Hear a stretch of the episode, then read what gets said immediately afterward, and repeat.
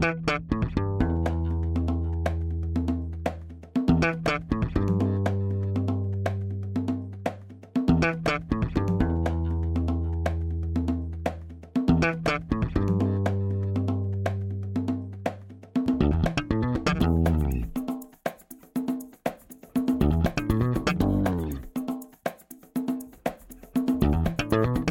Este é o Tapa da Mão Invisível, podcast destinado àqueles que querem ouvir ideias que abalam sociedades e que não são ditas na mídia tradicional.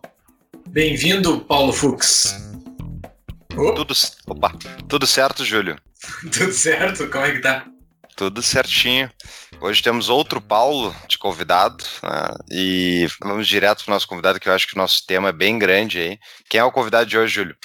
Seja muito bem-vindo, Paulo Cruz, tudo certo? Fala, meus amigos, tudo bem, Júlio? Tudo bem, Paulo? Tudo tranquilo? Vamos aí que o tema é instigante, no mínimo. Instigante, no mínimo. A gente fala na nossa frase inicial aqui que o nosso mote é falar de ideias que não são ditas na mídia tradicional. Com certeza, nós vamos falar hoje sobre uma coisa que não é dita na mídia tradicional e o método que nós vamos utilizar para bater que nós falamos de coisas que não são ditas na mídia tradicional é que é a segunda vez da história do Tapa que nós estamos falando sobre uma monografia de uma produção acadêmica. Porque geralmente as produções acadêmicas vivem em gavetas e prateleiras que ninguém nunca mais lê. Nós aqui vamos botar ela na mídia. Lá no episódio 88, nós trabalhamos a, o episódio sobre a vida e obra de da Olga Benário, né? Uma obra, um filme que foi feito ali nos 2000 e pouco e o contexto que essa obra foi produzida e o motivo histórico que ela foi produzida e por que utilizado esta personagem do nosso convidado recorrente Ricardo Souza. Hoje nós vamos fazer um episódio sobre a dissertação de mestrado do Paulo Cruz sobre C.S. Lewis. Isso mesmo, Paulo? É isso aí. É a minha dissertação de mestrado, um autor que eu tenho uma predileção muito grande, que eu leio já há muitos anos, que fiquei muito feliz em escrever. É uma obra muito boa de ler. Muito, muito uhum. boa de ler. Eu li ela com uma facilidade, embora eu não tenha lido os livros que é a trilogia ali. Se coloca dentro de um contexto muito bom, assim. Vai, eu gostei muito. É uma leitura muito macia, muito fácil de se ler, assim. Obrigado, obrigado. Parabéns. Obrigado. Muito bem, então uhum. antes da gente ir para nossa nossa entrevista, Júlio, vamos para os nossos recados únicos iniciais. Momento, recadinhos únicos iniciais.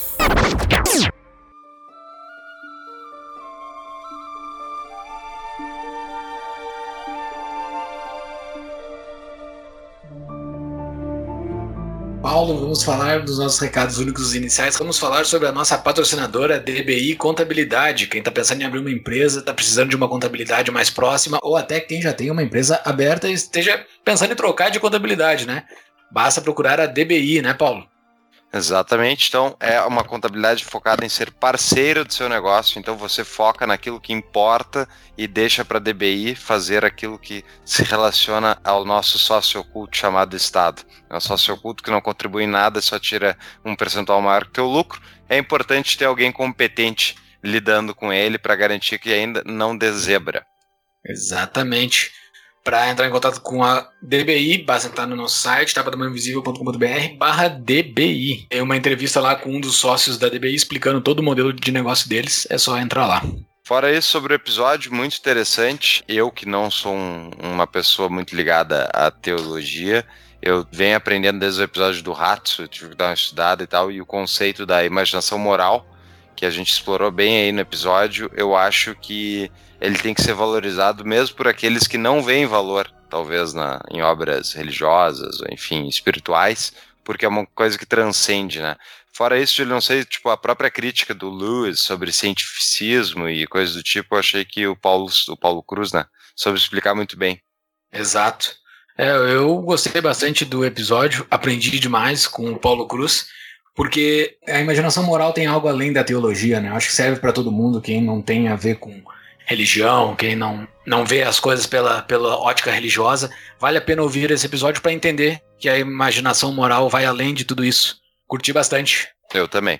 E fora isso, então, pessoal, tem monte, um monte de livros ali no nosso show notes que vocês podem acessar, então, os links da Amazon. Sempre for comprar alguma coisa na Amazon, compre pelos nossos links. Podem doar dinheiro para nós via Bitcoin. Pode entrar no nosso Apoia-se. Qual é o Apoia-se, Júlio?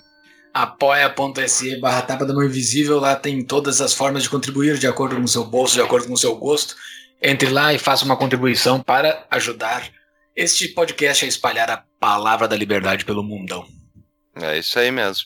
Tudo mais no nosso site, tapadamãoinvisível.com.br. Tem todas, livraria, tem os show notes, tem o canal de Telegram, tem a livraria, nossa seção de artigos publicados, tem um monte de artigos lá, e como cadastrar seu e-mail também aparece no site. E nos procurem nas nossas redes sociais, Instagram, Facebook, Twitter e YouTube. Se está nos assistindo pelo YouTube, dê o like aqui embaixo, nos sigam, ative o sininho.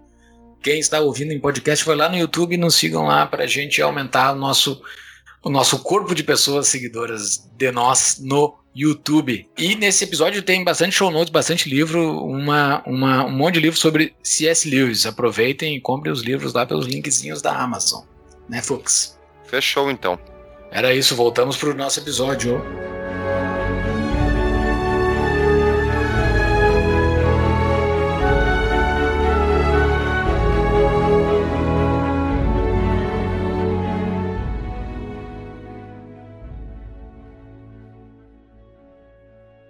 Para a gente abrir ali, qual é o currículo do nosso convidado, o autor então dessa tese de mestrado que a gente vai discutir hoje?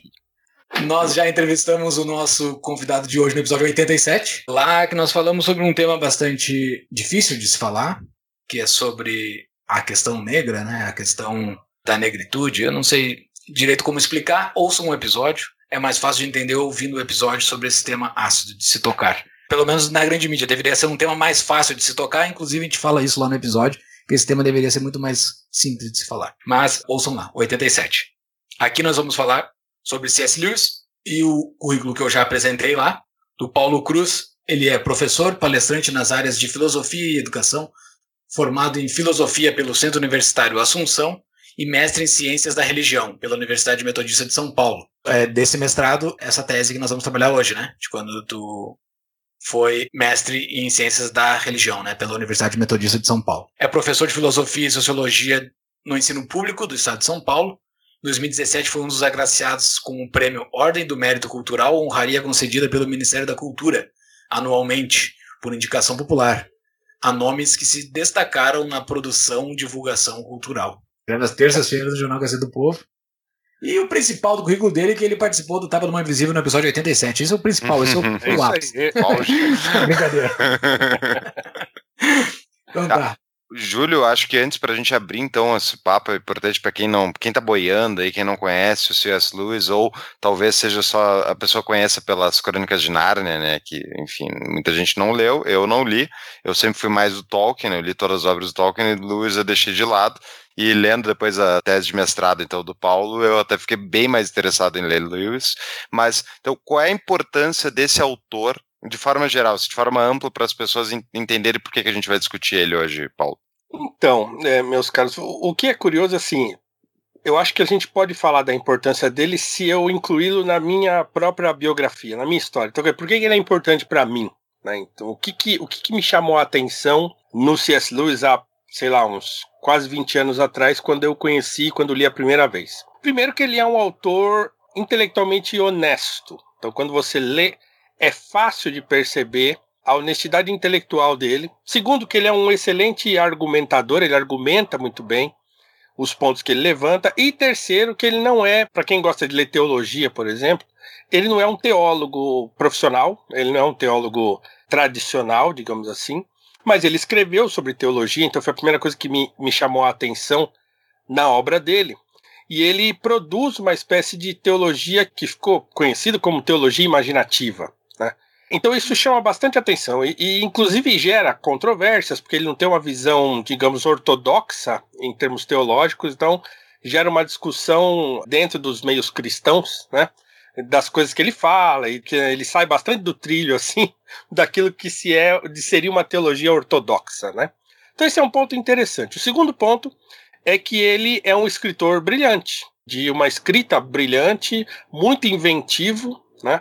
E que consegue construir esse tipo de realidade imaginativa como ninguém, assim. Né? Ele tem uma habilidade muito, muito interessante de fazer esse tipo de construção. Não é à toa, né? Que ele era o amigo mais próximo do Tolkien, né? Então eles, eles se amaram e se, e se odiaram. Se é que se pode dizer isso, mas assim, eles tinham muitas diferenças de pensamento, assim, né? Até em termos de produção. Então, por exemplo, o Tolkien diz que se não fosse o C.S. Lewis, ele nunca teria publicado O Senhor dos Anéis, né? Porque o Lewis era o principal entusiasta da obra, ele era o único que tinha, que tinha saco para ouvir o Tolkien falando de elfo e de, de hobbits. né? Diz que os outros lá dos Inklings, que era aquele grupo literário, a confraria literária que eles tinham lá em Oxford, diz que quando ele, o Tolkien chegava com aquele calhamaço de folhas com aquelas histórias de elfo, o Hugo Dyson, que era um outro acadêmico falava, Ih, lá vem eu toco com esse monte de elfo, e ele ficava muito irritado. E o C.S. Lewis ficava assim, igual criança, assim, né? Empolgado para ouvir. E, por outro lado, o C.S. Lewis escreveu as Crônicas de Nárnia, que é um, um, tipo de literatura diferente do Senhor dos Anéis, né? Então é a literatura mais infanto-juvenil para infantil, né? E que o Tolkien não gostava. Né? Ele não gostava da, das Crônicas de Nárnia. Principalmente do Leão Feiticeiro Guarda-Roupa, porque ele fala que é uma alegoria e tal, e o Lewis se defende, mas enfim. Mesmo assim, né, eles, eles foram muito amigos por quase 40 anos, assim, né, muito próximos. E então só por isso já vale, como você falou, né? Então você descobriu essa proximidade e falou, pô, então quer dizer, não é, não é uma coisa desprezível, né? Uhum. E, então, assim, e ele é importante, então, por esses aspectos. Primeiro, pelo aspecto teológico, segundo, pelo aspecto imaginativo, né? Ele é um bom escritor de histórias de imaginação. E um terceiro aspecto é que ele é um literato. Então, para quem se interessa por literatura, ele é um literato, porque, na verdade, ele é um literato de profissão, né? Porque ele foi professor de literatura inglesa em Oxford por acho que 40 anos também. E depois ele foi professor em Cambridge de literatura medieval e renascentista. Então ele é um homem das letras, assim, né? Então, para quem se interessa por literatura, também é uma fonte muito profunda de autores. Ele tem muitas referências assim de literatura medieval que a gente conhece pouco. Isso dificulta, inclusive, a leitura do Lewis nesse sentido, porque a gente não tem a cultura de leitura que ele tinha. Mas é assim, é, ele é importante por esses aspectos e talvez por outros ainda que eu posso mencionar ao longo da nossa conversa. Tu falaste no início da tua resposta que era a influência dele na tua vida. Como é que ele entrou na tua vida? Por que, que ele eu, foi tão eu, importante a ponto de se tornar a tua dissertação de mestrado? Eu me converti ao cristianismo, assim, eu sou protestante, em 2000. E aí eu tive a felicidade. Ele era anglicano, né? Ele era anglicano, isso. Tu és. É, eu sou, eu sou assim, um, um, protestante meio maloqueiro, assim, eu não tenho denominação, é, não tenho denominação, não. Eu nem gosto muito um dessas ponto, né? amarras o Tolkien era católico, né? Tá, Isso, Talvez aí uma das coisas que seja um pouco ríspida entre os dois, ou não? Sim, e foi engraçado, porque quando o Lewis se converte, e ele se converte muito por influência do Tolkien, né? O Tolkien foi fundamental para a conversão do C.S. Lewis, numas conversas que eles tiveram sobre mito, ele e o Hugo Dyson conversando com o Lewis, que era que passou grande parte da sua vida como um ateu né, como um grande acadêmico, um literato, mas um ateu. Ele foi criado numa família cristã, nominal, pelo menos, né?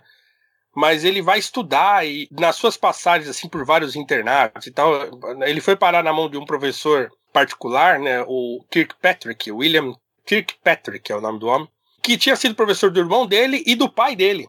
Então, esse homem, ele fala que era quase uma entidade lógica viva? Era um homem extremamente capaz, é, é, que argumentava. Diz que você falava bom dia, ele já falava bom dia por quê, e já saía argumentando, né? Então o Luiz aprendeu muito com ele, assim, a ser um bom debatedor e argumentador e tal. Por outro lado, era um homem ateu, e aí ele acabou mergulhando, assim, num ateísmo durante longos anos da sua vida, para se converter, né, para se, ou para voltar à fé, no início de, de 1930, por influência do Tolkien. E aí ele se converte e resolve voltar a, digamos, a fé da infância, que era a fé dos seus pais, tal, que era a fé anglicana. E o Tolkien fica meio irritado, porque fala, pô, né? Achei que você fosse vir pro catolicismo e ele não foi. E ele falou que não, que ele se sentia mais confortável em voltar à sua fé da infância. No entanto, assim, era um negócio bastante. Não era nada ortodoxo nesse sentido, assim, né? Então, assim, na minha vida foi porque quando eu me converti, eu lembro que assim, eu já lia bastante quando me converti, e, e eu me converti assim, não, foi, não teve nada extraordinário, né? É aquela coisa de, ah, sei lá, aconteceu alguma coisa aí, eu vou lá, levanto a mão, aquela coisa que se costuma acontecer. Comigo não foi muito assim, eu tava cansado. Saí muito durante muitos anos, eu comecei a sair muito cedo, comecei a beber muito cedo e tal. E eu já tava meio cansado, assim. Falei, putz, eu saio direto, eu saio direto, tô saindo cada vez mais. É, e fico, sai, bebe, volta, aí no outro dia acorda só o pó. Eu tava cansado desse negócio. E eu bati o meu carro, dormi no volante. E bati o carro um dia. Nesse dia que eu bati o carro, porque dormi no volante, porque tava mamado, falei, bom, primeiro, acho melhor parar. Né? Não vou beber mais, não dá, tal. E tinha problema de alcoolismo na minha família. Parei. E eu me lembro de ter ligado para um amigo de infância que já estava indo à igreja há algum tempo. Falei, ó, oh, eu vou domingo aí e tal, me espera aí que eu vou aí. E fui e fiquei. Então não teve nada de. Fiquei lá. Só que na semana seguinte, no segundo culto que eu fui, falei, ó, esse negócio de Jesus é legal, bacana, tudo bem. Mas eu quero entender isso aí. Esse negócio de aleluia tal e tal. Não, não, não. Quero saber como é que funciona. E assim, é, eu, os meus amigos gostavam de estudar e gostavam de coisa boa, porque tem muita porcaria também, né? E me indicaram bons livros já para começar, assim, li boas coisas e tal. E eu conheci o Luiz rápido, assim, o que foi uma coisa maravilhosa. Então, me impactou demais, assim, o modo como ele falava de teologia. A história dele me chamou muito a atenção, porque a conversão dele também não foi uma coisa convencional, né? Ele também não se converteu né, por um arrobo emocional, nada disso. Foi uma conversão tão. o modo como ele conta, né? Que quando ele se ajoelhou e, e orou pela primeira vez, assim, ele falou: Eu era naquela noite o cristão mais desanimado da Inglaterra, né? Porque ele disse que ele se rendeu, que ele falou: Bom, não tem mais pra onde eu correr, né? Então ele se converte não porque, não é porque ele foi vencido, e isso, pô, me chamou muito a atenção um homem daquela capacidade intelectual, daquela estatura intelectual, depois de ter passado a vida inteira assim no ateísmo e tal, é, de repente volta ao cristianismo, né, por ter sido convencido por argumentos, entende? E, então é, isso me, me tocou muito porque foi meio que aconteceu comigo também, assim. Sim. É, então passou a ser importante para mim nesse sentido. Ele mais dois autores assim são é a trindade, digamos, literária. Ele, um americano chamado Francis Schaeffer, na verdade é escocês, né? Francis Schaeffer, e o outro é o Dietrich Bonhoeffer, que é um alemão, é um teólogo que também é, é extraordinário. Então esses três são assim o meu pilar teológico. Excelente. Ter uma renda extra é sempre importante. Agora na Mutual, além de lucrar investindo, você pode gerar uma renda adicional como agente autônomo de crédito. Traga bons tomadores e investidores e receba até mil reais por cada empréstimo ou investimento efetivado. Entre pelo link do Tapa para nos ajudar a medir o tráfego enviado para os parceiros. Conheça mais em tapadamãoinvisível.com.br barra mutual. E daí ele escolhe seguir pela linha da imaginação moral, né? Explicar o que ele quer falar via imaginação, não, Sim. não via descrição científica. Não... Exatamente. É, ele faz isso também, né? Também tem livros de teologia, tem livro de filosofia e tal. Inclusive tem um livrinho dele fininho que ele considerava o seu melhor livro, que é o Abolição do Homem, que é uma obra assim curtinha, mas que a gente lê e toma um baque assim. Na né? primeira vez que eu li, eu cheguei na metade e falei não estou entendendo nada, vou voltar né? Que começa muito simplesinho, ele fazendo uma crítica sobre um livro didático né, de ensino básico e depois ele vai complicando, vai complicando, que você fala, meu Deus do céu, o que está acontecendo aqui? Vou voltar.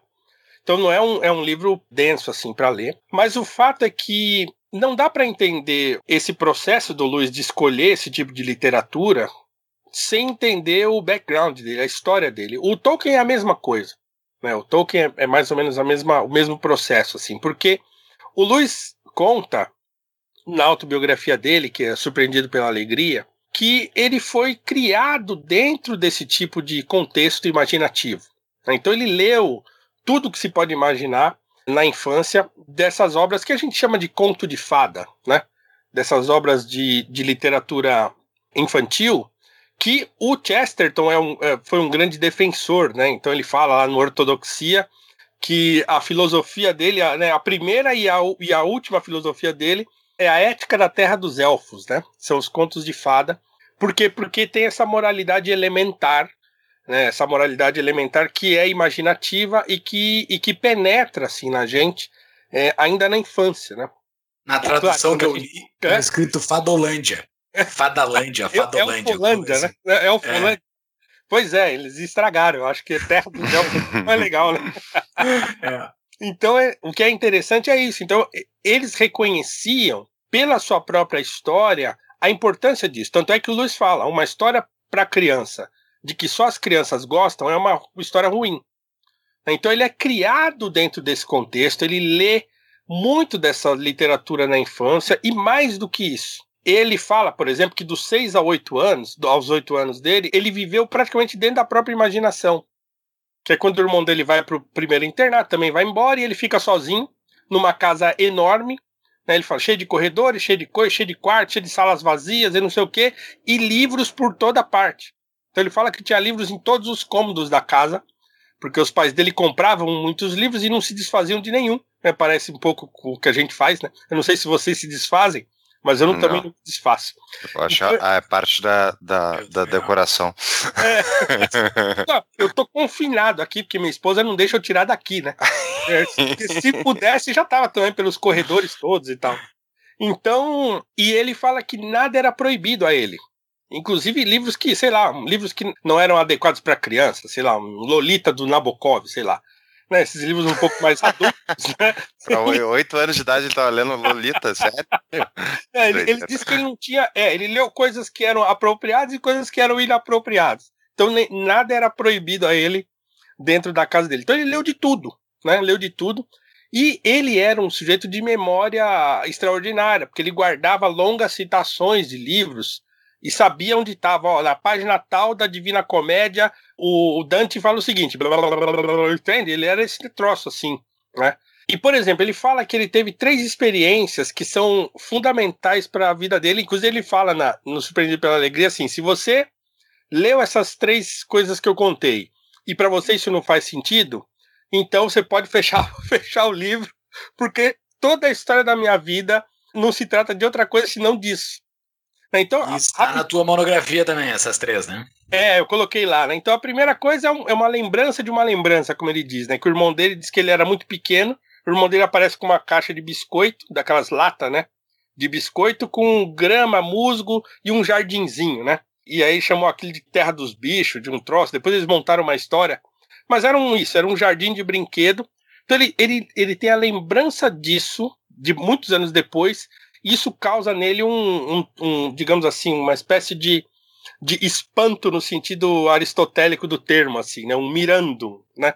A segunda coisa foi um, uma obra da Beatrix Potter chamada Squirrel Nutkin, né, que é, é a, a, Beatrix Potter é que escreve o Pedro Coelho, né, o Peter Rabbit, aquele coelhinho que passou na cultura uns anos atrás. Então a leitura daquilo, ele falava que ele fala, não, eu li todos os livros da Beatrix Potter, mas aquele ali ele fala que ministrava o choque. ele exagera de um jeito curioso. Assim. Ele diz que ele lia aquilo e ficava transtornado. E a terceira é um poema, que é uma tradução de um poema de um poeta, não sei, não lembro se é sueco, isso, Isaiah Stegner. É um poema chamado Drapa, que o, o Longfellow, que era um poeta é, americano, traduz. Americano ou inglês? Então acho que o Longfellow era americano. E ele traduz e ele leu uma tradução e nessa tradução tem um trecho que fala do Balder, que é um, um deus da mitologia nórdica. Então, esse trecho que fala do Balder, ele falou também que foi um troço arrebatador. E essas três coisas, então. E esse é, trecho são, tre são quatro linhas, né? É um quatro trecho, linhas, trechinho, é, assim, é. pequenininho. Né? Ouviu uma voz que gritava: Balder o Belo está morto, está morto. Pronto. Diz que ele caiu para trás, ficou doido e tal. então, assim, é imaginativo, velho. Umas coisas assim. Eu fico pensando, né? Ele, Tolkien, os caras que tinham uma imaginação absurda, assim, uma capacidade criativa absurda. E daí a gente vê na década de 60 para cá as grandes produções culturais, assim, ou pelo menos de massa, músicas uh, do rock, ou que seja grandes obras assim que são bonitas em si, são pessoas que compuseram com um efeito de droga absurdo. Esses caras eles não usavam nada para fazer tudo isso. Isso, isso é. eu fico imaginando, assim. Porque é fumavam. muita coisa. É muita tabaco. coisa que eles usavam. Que eles criavam. É, fumavam é. tabaco, né? Tabaco, é tabaco ah, mas... do puro, né? Que devia é. estar barato também. É, é. Impressionante a produção. É. Daí a produção que tu cita na tua dissertação é a trilogia cósmica, né? Isso. De C.S. Uh, Lewis, que são três livros, e tu escreve eles ali com cheio de spoilers. Eu não li os livros, mas já descobri o que acontece histórias ali. É interessante, né, para um preguiçoso. Mas, então tá, vamos. Por que, que tu escolheu essa? Porque essa é antes de Narnia, né? E não é infanto juvenil, né? Narnia é infanto juvenil, foi feita depois, mas essa não é infanto juvenil. Não, eu acho que também é. Eu acho que também é. é apesar do terceiro livro, por exemplo, o, o que mais recentemente foi traduzido com um título mais adequado ao título original, que ele tinha sido traduzido a primeira vez como Uma Força Medonha, mas agora é aquela fortaleza medonha. Então eles fizeram uma, uma tradução, a Thomas Nelson, digamos, corrigiu é, a tradução do título. E ela é um, talvez seja a, a, mais densa dos três, inclusive tem o dobro do tamanho e tal, mas é um livro, não são livros difíceis de ler, né? E não é, não é uma literatura adulta, digamos assim. Mas o fato é que, bom, eu escolhi ela primeiro porque eu queria trabalhar com Lewis. E eu não abri a mão disso. Então eu falei, eu quero fazer um, uma, um mestrado e eu quero fazer um mestrado sobre C.S. Lewis e eu não abro mão disso.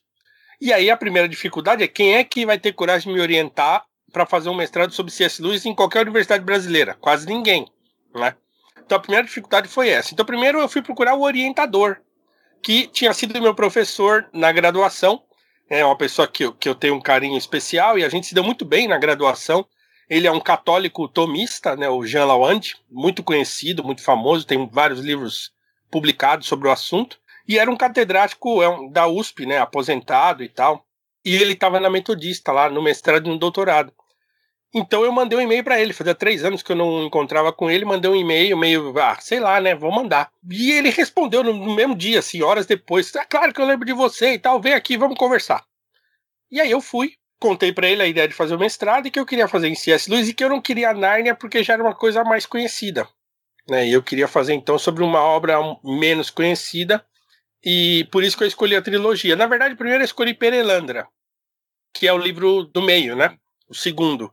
E aí, na nossa conversa, gente falou: é, por que, que a gente não estica então e fala das três obras? Né? Então, a primeira ideia que eu tive foi falar só sobre Perelandra. No fim, a gente escolheu falar sobre a trilogia inteira, então a escolha foi essa. Então ele achou a, a, ideia muito boa e falou: ah, vambora, né? Se inscreve aí, passa nesse troço e vamos começar a trabalhar. Mas a proposta do próprio Lewis ao escrever essa trilogia era trabalhar justamente a imaginação moral e a teologia através, então, de uma, uma maneira não ortodoxa, né? Como tu Sim. comentaste antes. Tá, mas antes, então, para aqui que eu, como um agnóstico, uma pessoa que não estuda teologia uh, nunca quase, Explica também o que é o conceito da imaginação moral, especialmente levando em conta pessoas que não conhecem isso, né, embora isso permeie o nosso dia a dia.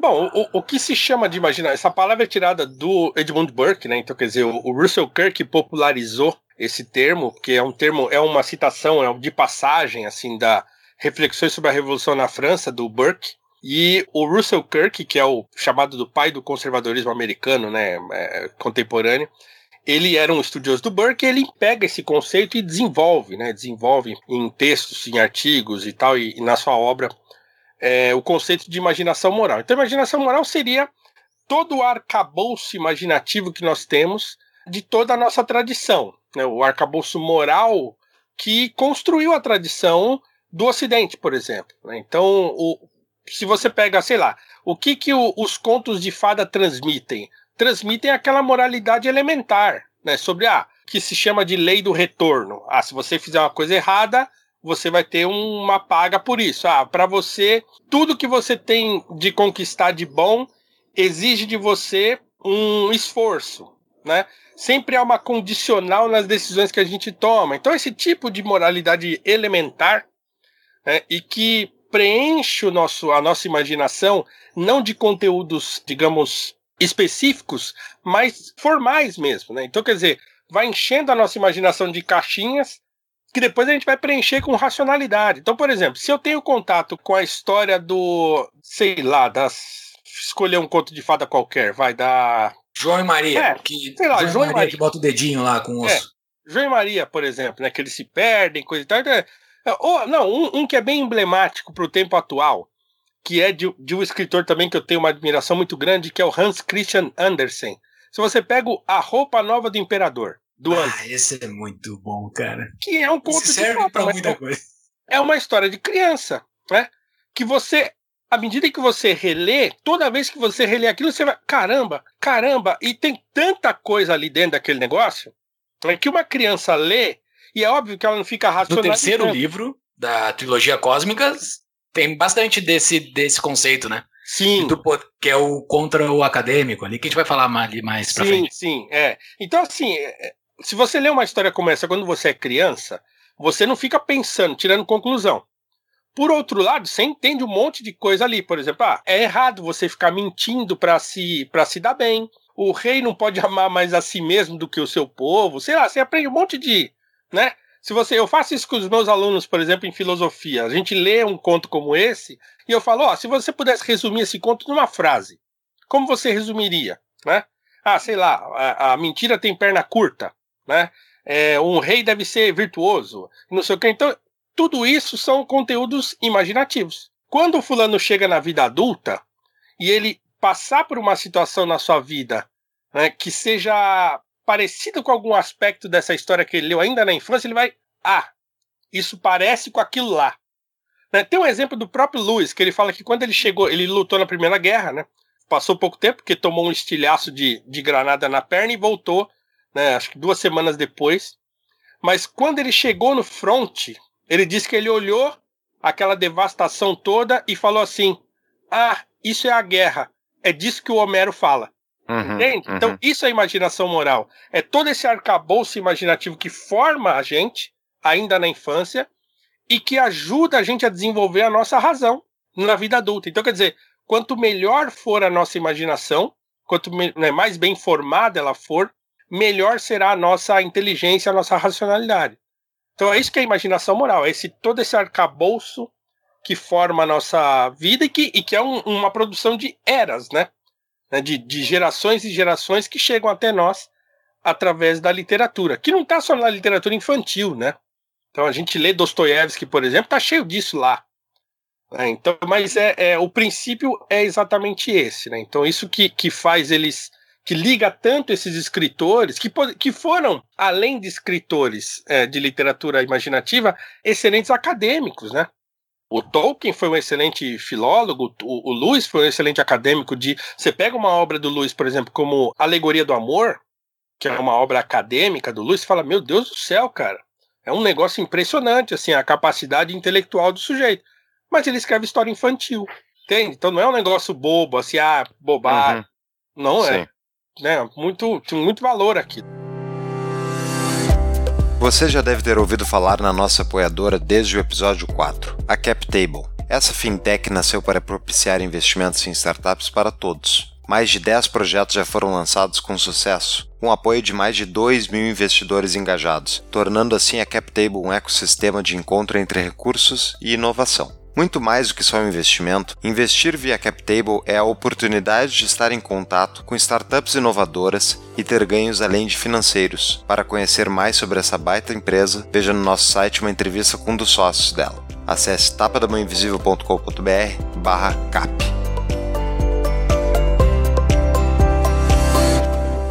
A gente falou no episódio aqui 93, que a gente conversou com o Alex Catarino. A gente falou sobre imaginação moral, a gente falou bastante sobre o Russell Kirk, que ele entende bastante, né? E essas coisas que são utilizadas para se colocar dentro da imaginação moral é o que o T.S. Eliot cita como as coisas permanentes, né? Daquilo que serve para qualquer ser humano, né? Exatamente, exatamente. É o, é a tal da moralidade elementar. Serve para tudo. Né? Você não precisa ser cristão, você não precisa ser religioso. É um tipo de, de moralidade que fez com que a gente chegasse até hoje.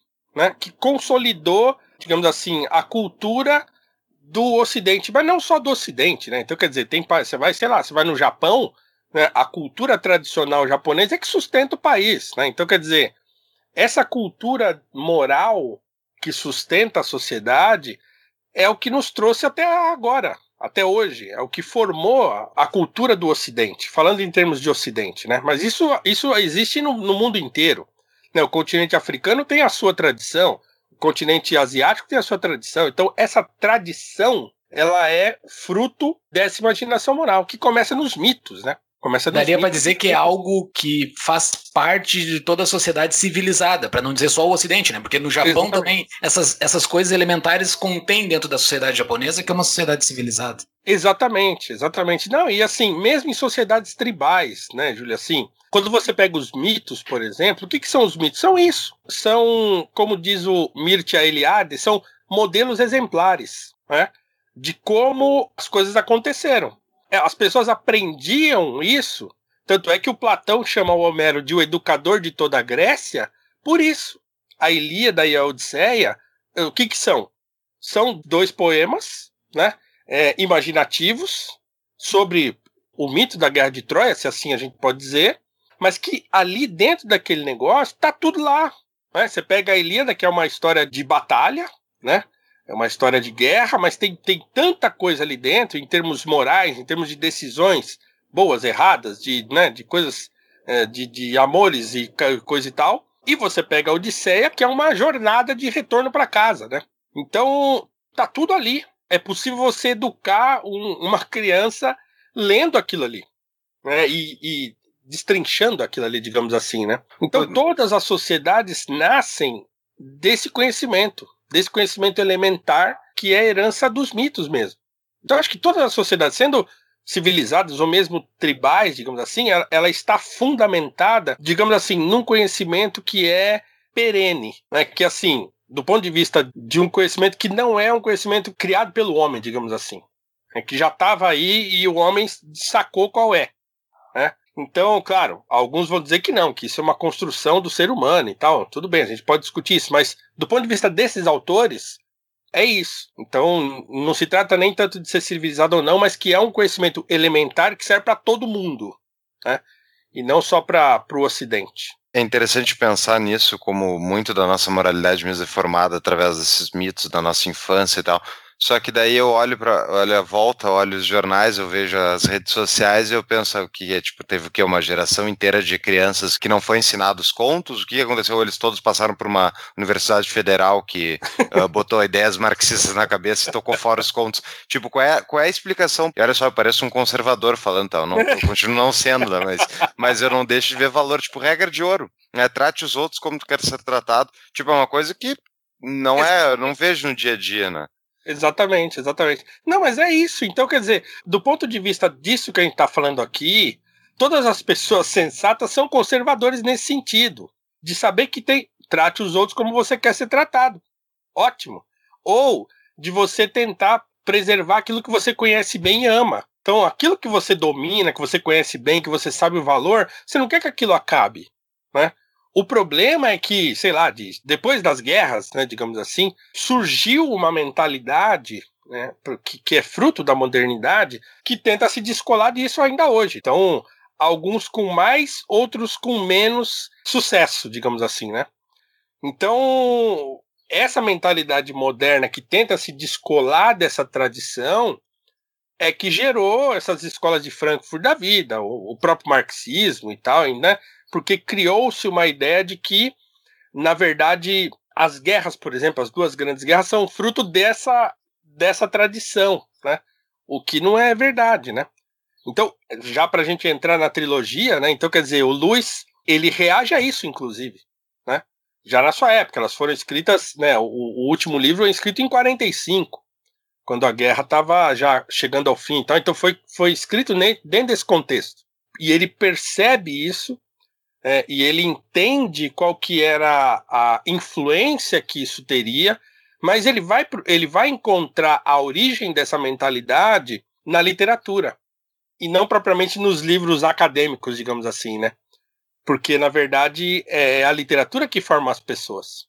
Né? Então as obras acadêmicas são lidas ou eram lidas por acadêmicos e as pessoas leem os livros. Agora já não leem mais, né? Mas antigamente uma frase que colocou lá na conclusão da tua dissertação. que é uma frase de Napoleão, né? A imaginação governa o mundo. Exatamente. Essa frase eu adorei. Eu, Exatamente. eu separei ela até aqui. Eu não, eu, que bom que Tu também separou? Aham, aham. Exatamente. a gente é pode isso. dar spoiler da tua dissertação aqui, né?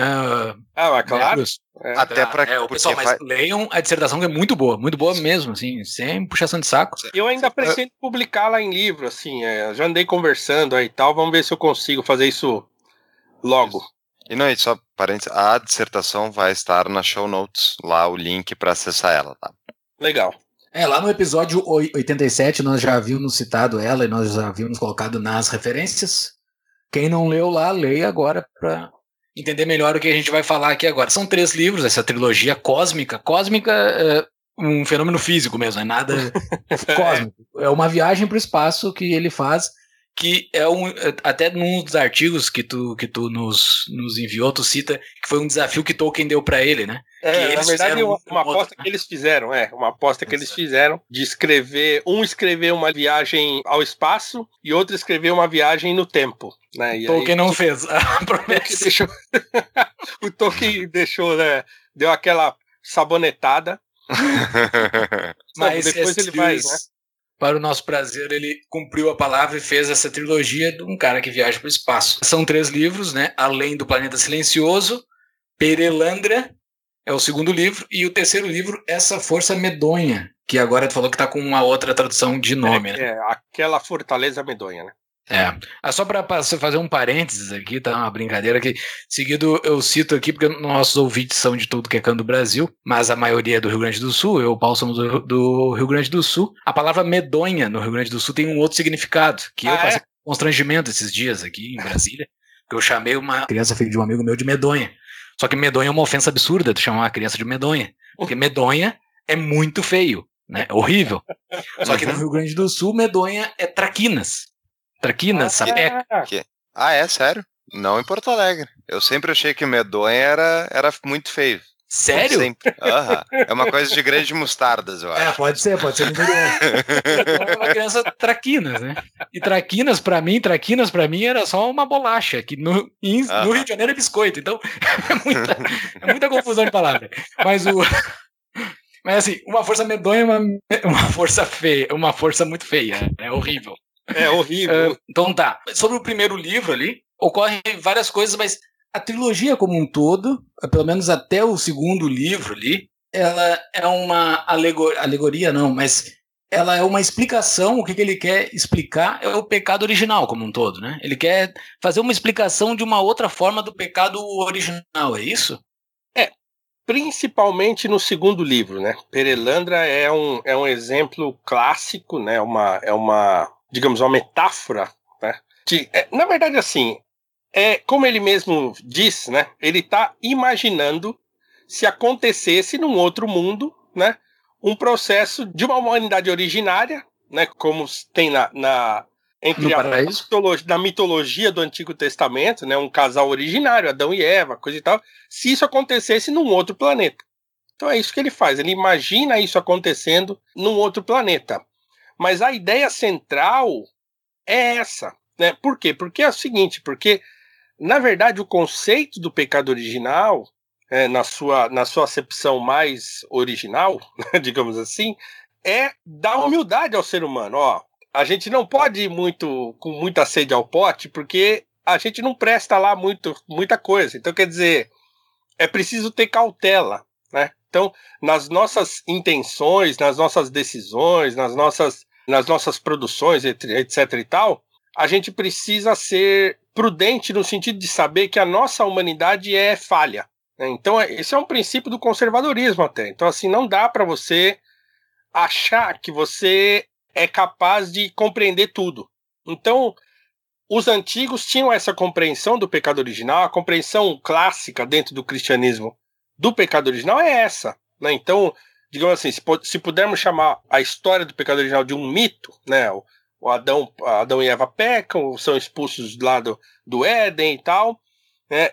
tudo aquilo quer nos ensinar exatamente isso. Ó, o ser humano tem um defeito, né? e esse defeito precisa ser levado em consideração todas as vezes que você for tomar uma decisão né, ou produzir alguma coisa, etc. e tal. Então, esse é o ponto. E o que o Luiz estava tentando explicar, e ele tenta explicar com essa trilogia, é: ó, as pessoas estão se esquecendo disso, e o ser humano, então, está se, digamos assim, se autodivinizando. Né?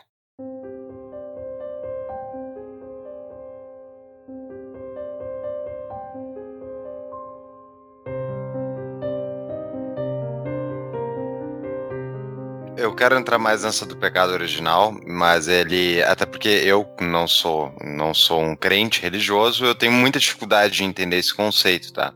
Mas esse, essa, essa visão de que o ser humano tem um, uma falha, enfim, original, seria justamente ignorar isso que leva para a questão do cientificismo. Essa crítica que ele faz, justamente no primeiro livro, ele foca mais em atacar o cientificismo, né?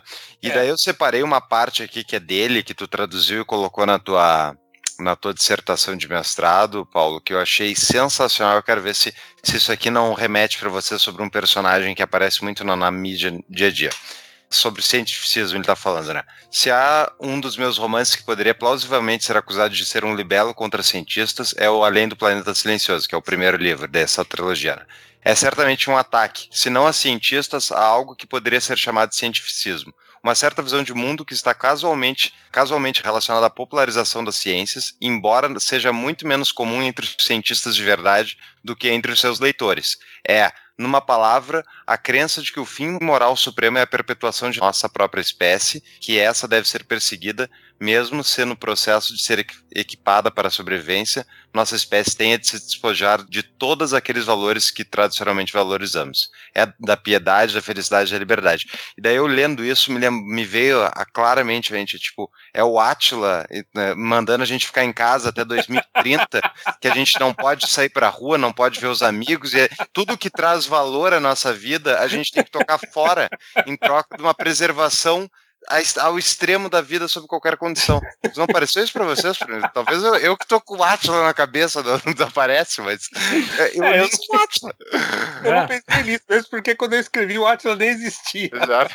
Mas esse apelo ao cientificismo é o que a gente vê, tipo, fica, é tipo muito dessa ideia de que a ciência, ah, ouça a ciência, como se a ciência fosse um dogma indiscutível sobre o que, que são os princípios científicos, né? Sim, nesse sentido sim, né? Nesse sentido é óbvio que sim, porque é claro que os cientistas também erram, né? A ciência também falha e tal. Então, hum, o cientificismo é exatamente isso, né? É uma, é uma, uma espécie de é uma espécie de endeusamento da ciência, né? Ah, isso aí é isso tem tem como é que é, eles falam? Tem base científica ou não tem base científica, né?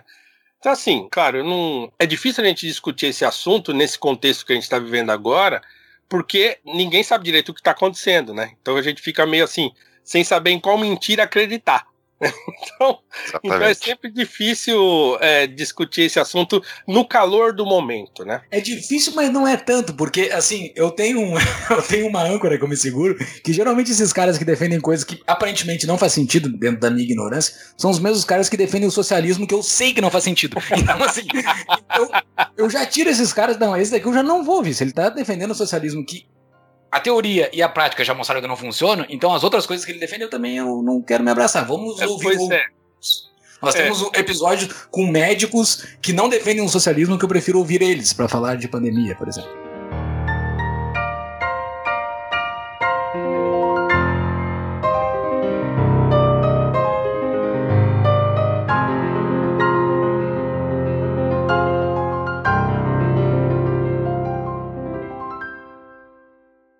Isso tem um detalhe importante, porque o Luiz também era frontalmente anti, anti-socialismo, né? Ele, ele era um anticomunista declarado, assim, né? Então ele fala isso em diversas ocasiões. E, e tem uma coisa que eu queria falar aqui que, que acho que para o teu público, para o público de vocês, é muito interessante.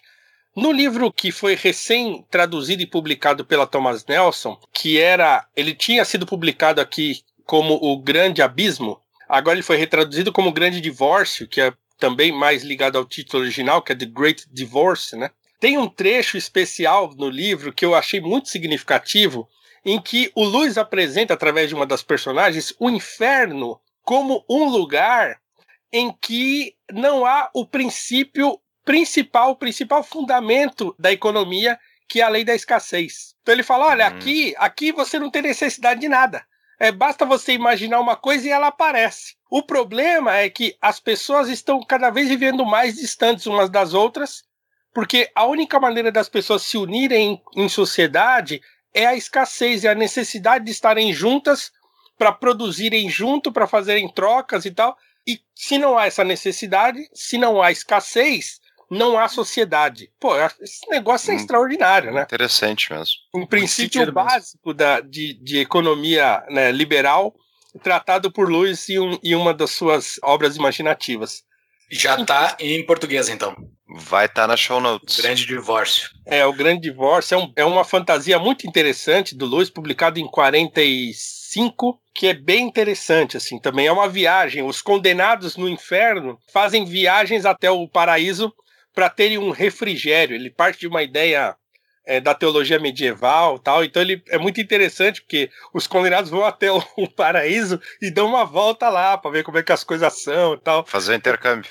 É, fazer um intercâmbio. É muito interessante. Assim, é, é tipo legal. a gente passando um tempo nos Estados Unidos, assim, sai daqui vai pra.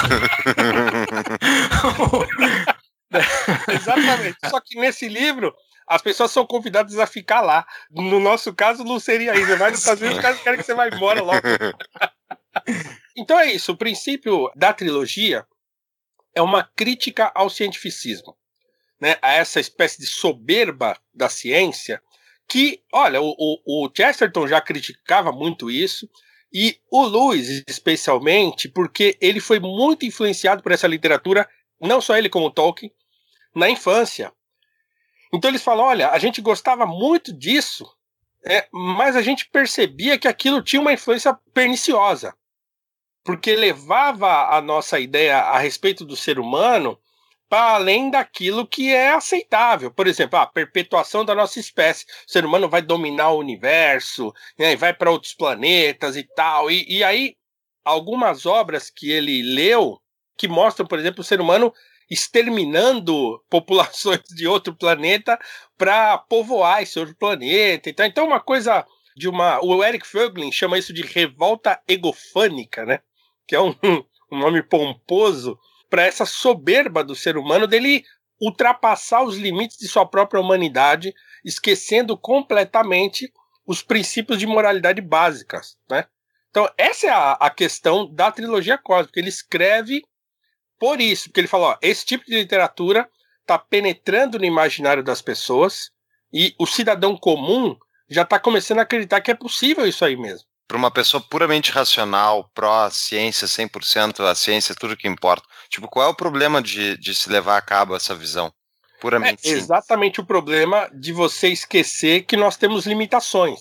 Né, que o ser humano tem limitação. A ciência se desenvolve com esse cuidado, inclusive. Né? Os cientistas sérios, eles sabem que nós temos limitações, que você não dá para você achar que a ciência tem a última palavra, né? Então aquele princípio, por exemplo, da falseabilidade, né? Da, então, dizer, você sabe que a tua teoria pode ser, daqui a pouco pode ser falseada, né? Por outro cientista, por outra teoria. Então é preciso ter essa cautela, né? E o que o cientificismo, é, essa espécie de endeusamento da ciência faz, é achar que não, que nós chegamos naquela coisa meio kantiana, assim, né?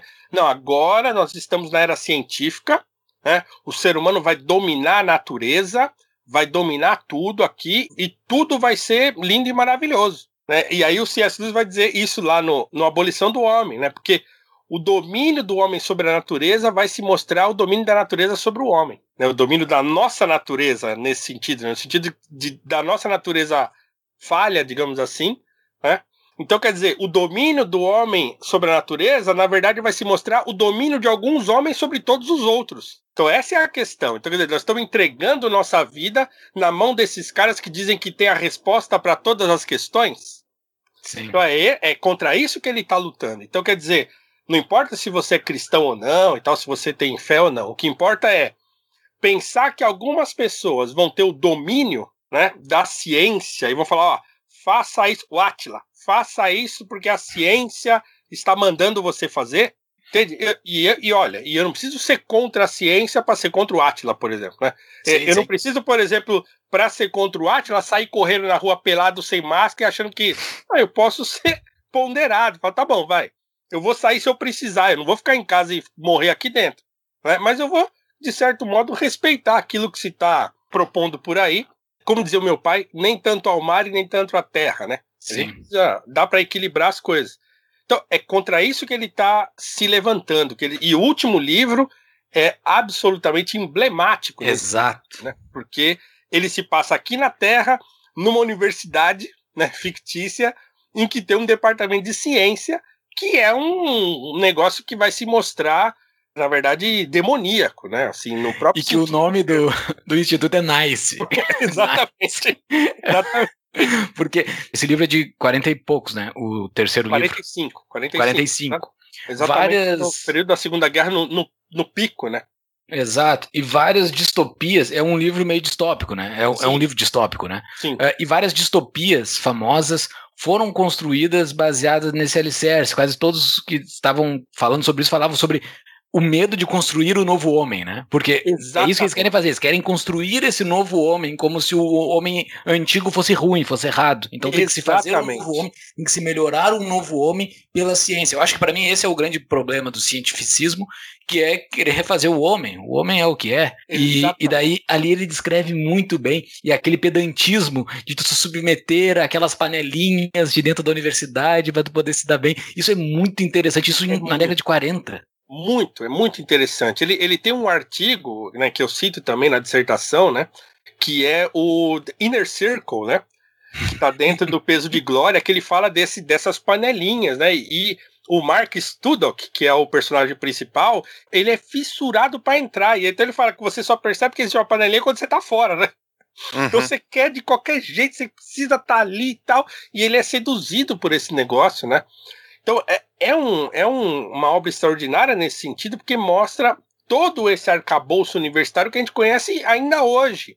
Exato. Ainda E hoje que é evoluiu, assim, é um negócio que tomou conta de, pelo menos no Brasil, tomou conta de tudo, de certo na Inglaterra, naquela época já tinha tomado, mas hoje no Brasil, o Atila, ele, ele não tinha esse pensamento que ele tem hoje, eu sigo o Atila há muito tempo, ele não tinha, ele teve que se, ele teve que se baixar em determinado momento dessa, dessa, dessa, dessa pandemia para ele poder crescer. Ele se Ah. baixou para essa panelinha para ele poder crescer e ficar famoso. Por isso que ele fez isso. Mas o coitado ele nem se deu por conta que estava fazendo isso, aparentemente, assim. Coitado não, porque já é um adulto e ele é responsável pelos atos dele. Não, mas- e o, o, o Mark Studok é a mesma coisa, o personagem do, do, do aquela Fortaleza Medon. Ele também não, ele não percebe, quer dizer, demora para ele perceber, ele acaba percebendo, né? Quando ele é obrigado a fazer uma coisa que coloca diante dele um dilema, né? Fala, peraí, hum, mas será que. ah, aí quando a dúvida é plantada na cabeça dele, aí ele, aí ele toma um choque, né? Sim. Então, é, o modo como o Luiz investe contra esse tipo de mentalidade, que, aliás, né, uma coisa que é curiosíssima é que, na época, já tinham notícias da, daqueles experimentos dos nazistas que eles conseguiram manter uma cabeça de cachorro Exato. viva, sem o corpo, né? Tem, tem isso, tem matéria sobre isso, tem coisa no YouTube sobre isso, que eles conseguiram manter uma cabeça de um cachorro viva por alguns segundos sem o corpo né? E aquilo, imagina, né? Então é o cientificismo diabólico elevado a, né? Então, e aquilo estava assustando os, as pessoas. Então ele falou, não, a gente tem que lutar contra ele de alguma maneira, né? Então ele, ele fala que ele descobriu isso lendo uma obra do, do Arthur Lindsay, né? Que é a Viagem a Arturo, se eu não me engano, que ele percebe, ele gostou muito da obra do ponto de vista formal, mas do ponto de vista do conteúdo ele detestou. Porque ele falou: olha, eu percebi né, que há uma maneira muito sutil de se transmitir conteúdos teológicos através da imaginação.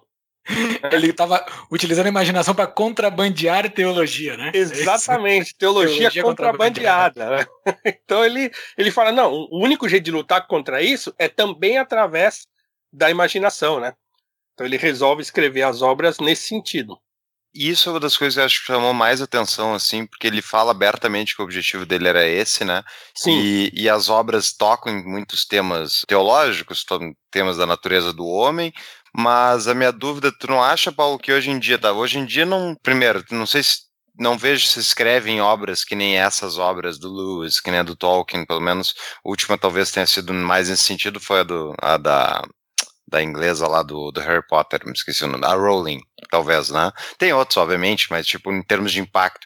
Mas de forma geral, a direita como um todo e os conservadores, os liberais, todo mundo deixou essa parte cultural na mão da esquerda, né? E esse e é interessante pensar que o Lewis estava fazendo em 1945 o que hoje a esquerda faz na cultura que a gente vivencia, que daí a gente olha qualquer qualquer coisa que é produzida em Hollywood e tu olha assim, pá, mas isso aqui, olha, isso aqui, isso aqui não é verdade. Os caras estão fazendo aqui, eles estão fazendo, estão enfiando o que eles acreditam, só que passa reto, né? Então, Exatamente. Isso está acontecendo mesmo? Tá, tá. Tá acontecendo porque eu acho que, que os, os. Primeiro, os cristãos, principalmente, se fecharam num gueto. Né? Então, a academia, digamos assim, expulsou os cristãos. Né? Os ateus dominaram tudo, os ateus materialistas, assim, do sentido marxista do termo, né?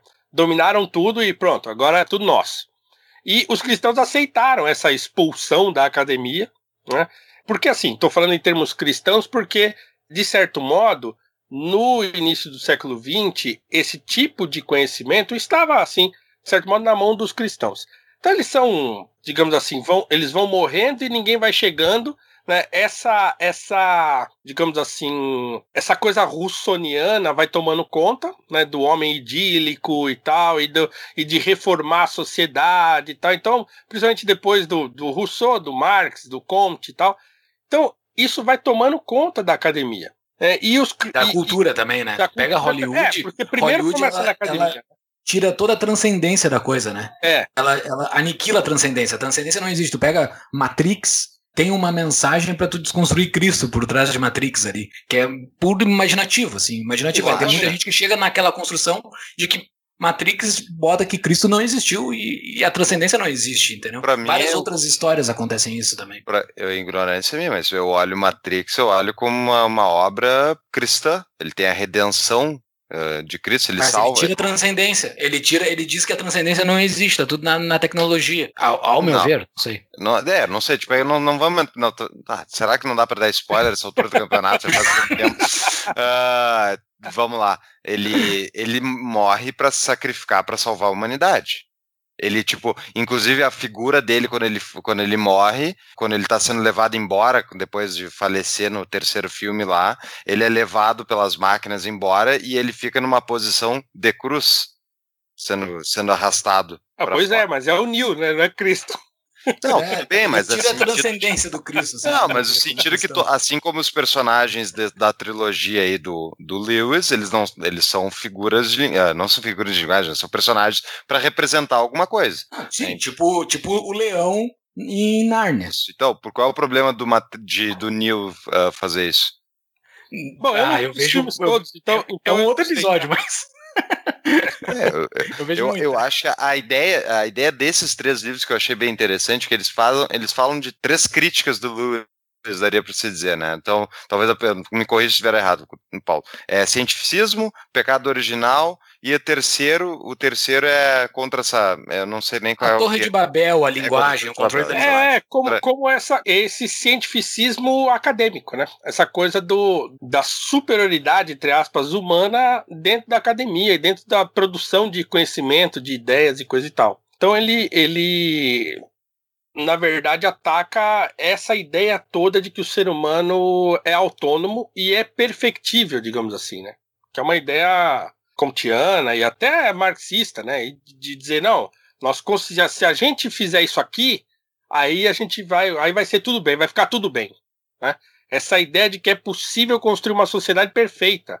Só através da ciência, só através da tecnologia, só através do, do conhecimento que o homem adquiriu nos últimos dois séculos. Né? E esquecer tudo que veio para trás. Não, aquilo é- tudo era obscurantismo, era coisa que não tem nada a ver. O que importa é a ciência, e agora que a gente domina a ciência, tudo vai dar certo. Né? Então é esse negócio, é contra isso que ele se levanta. Né? Eu tenho, é, isso eu tenho, muita curiosidade, porque eu já perguntei, não lembro qual foi, Júlio, me, me lembro quem é que eu perguntei se era se o liberta, libertarianismo era, o anarcapitalismo era revolucionário, foi pro Garchagen, né? E o Isso. Garchagen falou, tipo, no sentido de que nunca vivemos sem Estado, então tem uma sociedade que é baseada na, simplesmente na, na, na ausência de coerção contra indivíduos pacíficos, né? É uma completa mudança em relação ao espectro tradicional. E daí, tipo, eu perguntei, isso é revolucionário? E ele me respondeu que era revolucionário. E essa é a minha pergunta, assim, que eu entendo 100% é, que, tipo, todo o nosso arcabouço intelectual vem dentro dessa imaginação moral, de desde os clássicos, cristianismo, tá tudo aqui, está uh, representado. Mas por que que é, por exemplo, errado ou talvez uh, revolucionário imaginar uma sociedade onde a gente só vai usar a violência contra aqueles que são violentos? Tipo, isso é revolucionário num sentido tipo do que a gente conhece, mas ao mesmo tempo eu não quero tocar fora o que a gente já o que a gente já aprendeu. Eu só quero dizer assim, olha, mas eu não quero aceitar nenhum nível de coerção sobre as pessoas pacíficas. É só isso. Por que que isso, tipo, onde é que entra isso nessa nesse conflito? Não, porque eu acho primeiro que as sociedades cresceram muito,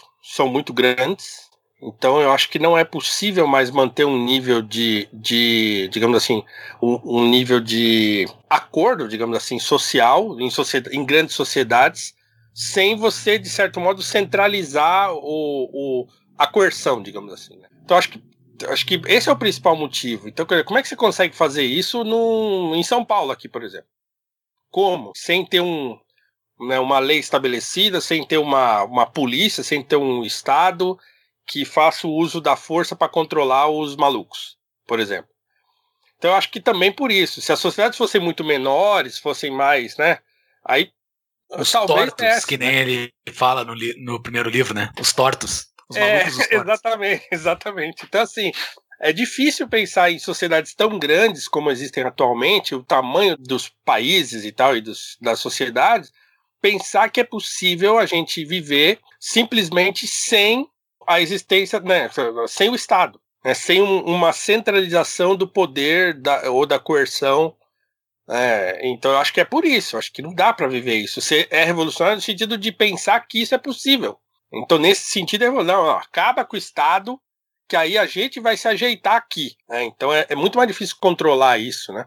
Com, com, com esse tanto de gente que a gente tem hoje. Eu gostei, falando sobre o terceiro livro ali, ele foi surpreendente para mim sobre a interpretação da Torre de Babel, que embora eu já tenha lido bastante coisa sobre teologia, assim, cristã, eu nunca tinha interpretado dessa forma a Torre de Babel, né? E ele fazendo essa conexão da Torre de Babel com o cientificismo, né? Com a, com, principalmente com o controle da linguagem, né? Principalmente Sim. isso é que ele bate bastante, como a linguagem muda, o controle da linguagem é o controle, é o controle da população, né? Da sociedade. E, é. Da sociedade, exato. E daí tem aquele final épico ali, que é um negócio completamente maluco.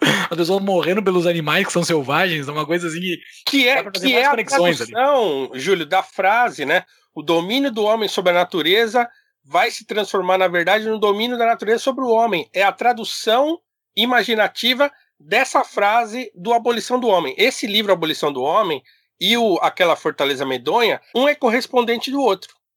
Então, é. o Aquela Fortaleza Medonha é o Abolição do Homem, é, digamos assim, em forma de, de uma obra de ficção, né? Sobre a abolição do homem, nós não temos perguntas de patrão hoje. Os patrões preferiram se abdicar e ouvir o episódio apenas, não, não quiseram dar pitaco. Mas o editor aqui, que é nosso parceiro, Thiago Bertelli, ele leu a Abolição do Homem há pouco tempo. Ele fez várias perguntas aqui, Thiago, vou ter que selecionar uma porque tu fez várias. Momento editor e parceiro pergunta. Poderia explicar pro pessoal o que, que é o tal, né? Que ele cita bastante na abolição do homem, tu cita bastante na tua dissertação também. Acho que é um, é um conceito central para entender tudo isso, né? O tal, T-A-O. É, o tal é o, ele empresta, na verdade, né, um conceito da, da digamos, da teologia, entre aspas, é, oriental, mas é o tal nada mais é do que. Vou, vou dar um exemplo das Crônicas de Nárnia, tá? Para usar um exemplo também da obra do Lewis. O que que acontece? O contexto central das Crônicas de Nárnia, do Leão a Feiticeiro Guarda-Roupa, tá? Mais especificamente, é que aquele, aqueles, os irmãos são levados até Nárnia, tal, e o que acontece é que um dos irmãos pisa na bola, comete um erro que o torna condenável segundo a tal da magia profunda. Né? Então, tanto é que a feiticeira branca vai atrás do Edmund, falando: Ó, oh, você é meu agora. Porque o que você fez, né? Você engana os irmãos, então entrega os irmãos, né, aceita comer o manjar turco lá, fica hipnotizado. Então ele trai os irmãos. Fala, bom, é meu. E aí, quando Aslan aparece, e aí ele se encontra com a feiticeira branca e entra lá dentro do, da cabana e conversa com ela e tal, e, e resolve a questão, ele mesmo se oferecendo no lugar do Edmundo, os Pevens, lá, os irmãos, falam: pô, mas como é que aconteceu isso? Como é que o Aslan conseguiu reverter essa situação? A magia profunda não diz que aquele que, né, sei lá, o que peca será condenado, por exemplo, traduzindo em termos né, cristãos. Aí acho que os castores dizem para eles não, porque na verdade tem a magia profunda, mas há uma magia ainda mais profunda, né, que as pessoas não conhecem, que aí só o próprio Aslan conhece. Né? Então essa magia mais profunda é o tal, é aquele tipo de moralidade que organiza o universo, aquele tipo de ordem cósmica que controla, digamos assim, o que ordena todas as coisas. Essa moralidade que a gente estava falando agora há pouco aqui dos mitos, é, se você pega, por exemplo, a interpretação dos mitos do, do Eliade, que eu já citei aqui, o Eliade fala: os mitos não são criações humanas. Os mitos, na verdade, são irrupções do sagrado na Terra. De alguma maneira. E é por isso que ele se. Aquilo que o Jung vai chamar de inconsciente coletivo, né?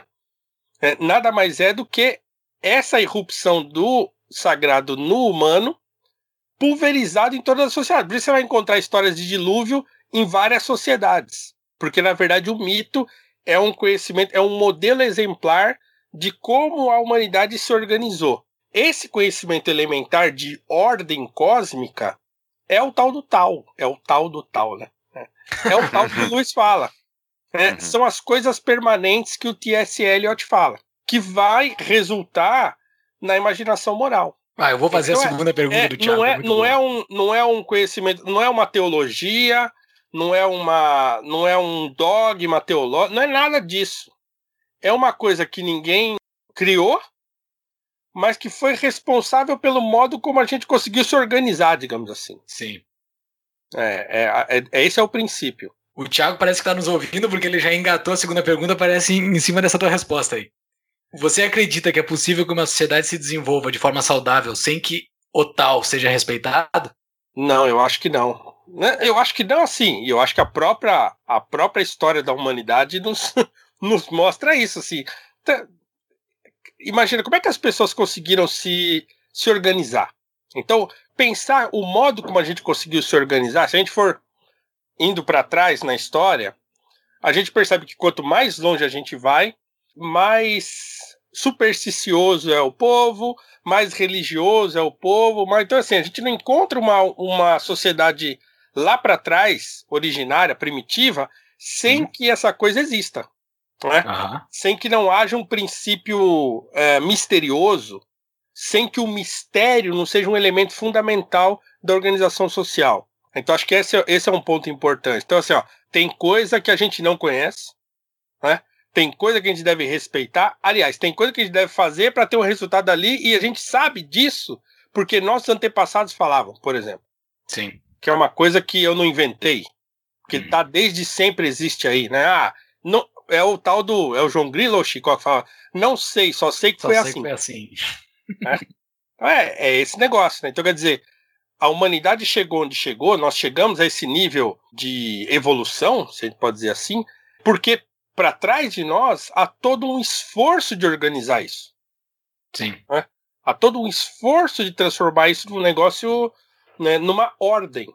Então acho que não é possível uma sociedade sem que o tal esteja presente. Na verdade, uma sociedade em que o tal não esteja presente é o, é o inferno apresentado por Luiz aqui no, aqui no, no Grande Divórcio, né?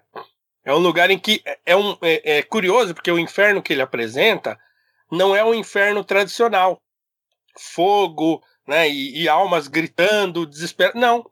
É um lugar na penumbra, uma imensidão vastíssima, em que as pessoas são absolutamente livres para fazer o que elas querem. No entanto, é, acontece isso. Primeiro, elas não têm necessidade de nada material. Então ela imagina a casa aparece, ela imagina as coisas aparecem.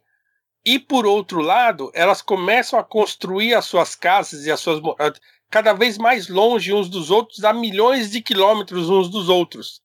E eles vão se isolando cada vez mais pela não necessidade de estarem juntos em comunidade. Ah, muito, muito boa essa sacada. É muito boa, muito boa. Então é, é, é, assim que ele traduz. Esse tipo de teologia imaginativa que o Luiz produz, que é um negócio extraordinário, assim, né? E a última pergunta do Thiago aí, que foi muito boa também.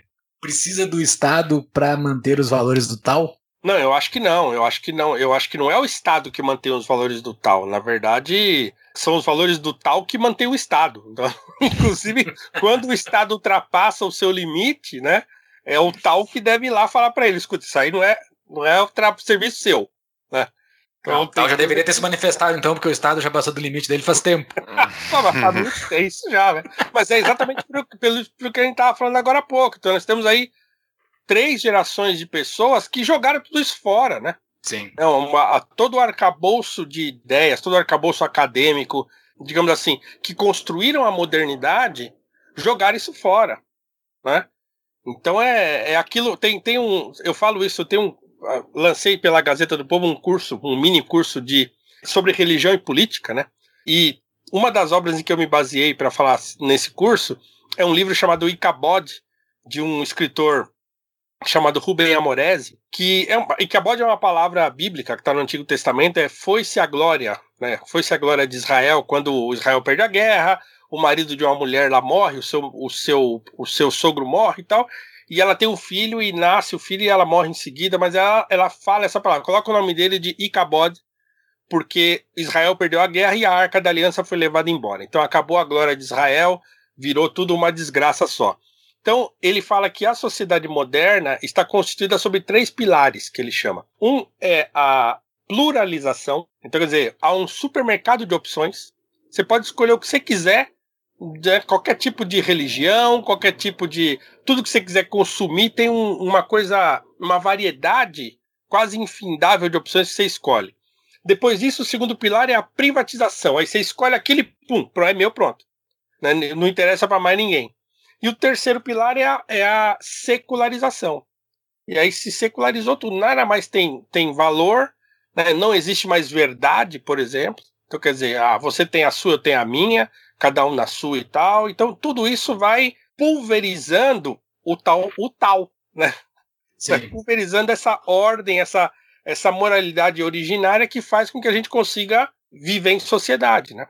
Talvez tenha que ter mais de uma sociedade, né? Mais um tipo de, tipo, cada uma com seu tal. Se os comunas querem lá morar numa comuna, num kibutz gigantesco, com o tal deles, eles podem. O problema é que eles querem ficar aqui e implementar o tal deles sobre a gente. É exatamente, exatamente. Não, vocês podem ir, podem encontrar um lugar lá e ficar lá. Monta essa sociedade de vocês lá longe, né? Vê Ele, se, é, se tá certo.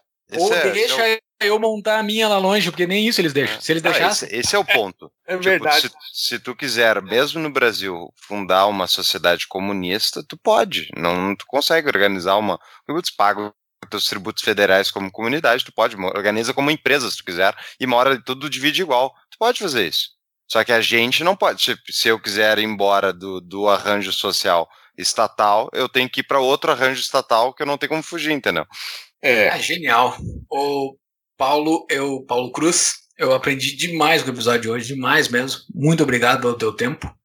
Dicas de livro já foram dadas N no decorrer do episódio, né, Fux? Isso, e eu vou aqui, ó, show notes, eu tenho então a tese do Paulo, vai estar tá lá, os três livros cósmicos, então, do Lewis, né, e também o, o, até vou colocar o outro aí, do que tu falou várias vezes, o Além do Grande Divórcio. É, o Grande comentou, Divórcio. Ah, o não, mas tem um outro do homem, o fim do homem. A abolição do homem. Ah, a abolição, a abolição do, do, homem. Isso, a abolição do abolição homem. Abolição do homem. Vou colocar ali, eu vou ver se eu acho a roupa nova do Imperador de Conto, para o pessoal conhecer.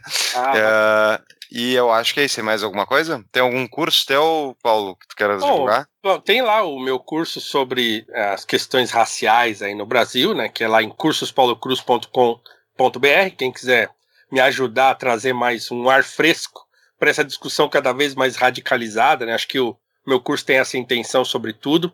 Tem um curso gratuito pela Gazeta do Povo, que é Religião e Política, uma relação perigosa. Um curso de quatro aulas, é só entrar lá no, no site da Gazeta do Povo e se inscrever gratuitamente. Agora está aberta a segunda turma, vai até agora semana que vem. E é isso. E minhas redes sociais, né? Paulo Cruz PHI, no Twitter e no Instagram. É só seguir. Obrigado, viu, cara? Obrigado pelo convite. Eu acho. Eu, eu, como me envolvi muito com essa questão racial e acabei ficando conhecido por isso, inclusive, né? O Luiz é um assunto que ficou meio lateral, assim, nos meus. naquilo que eu falo publicamente, mas ainda é aquilo que eu gosto de falar mais, né? Então eu fico super feliz quando alguém me convida para falar de um assunto que não é o assunto né, racismo né?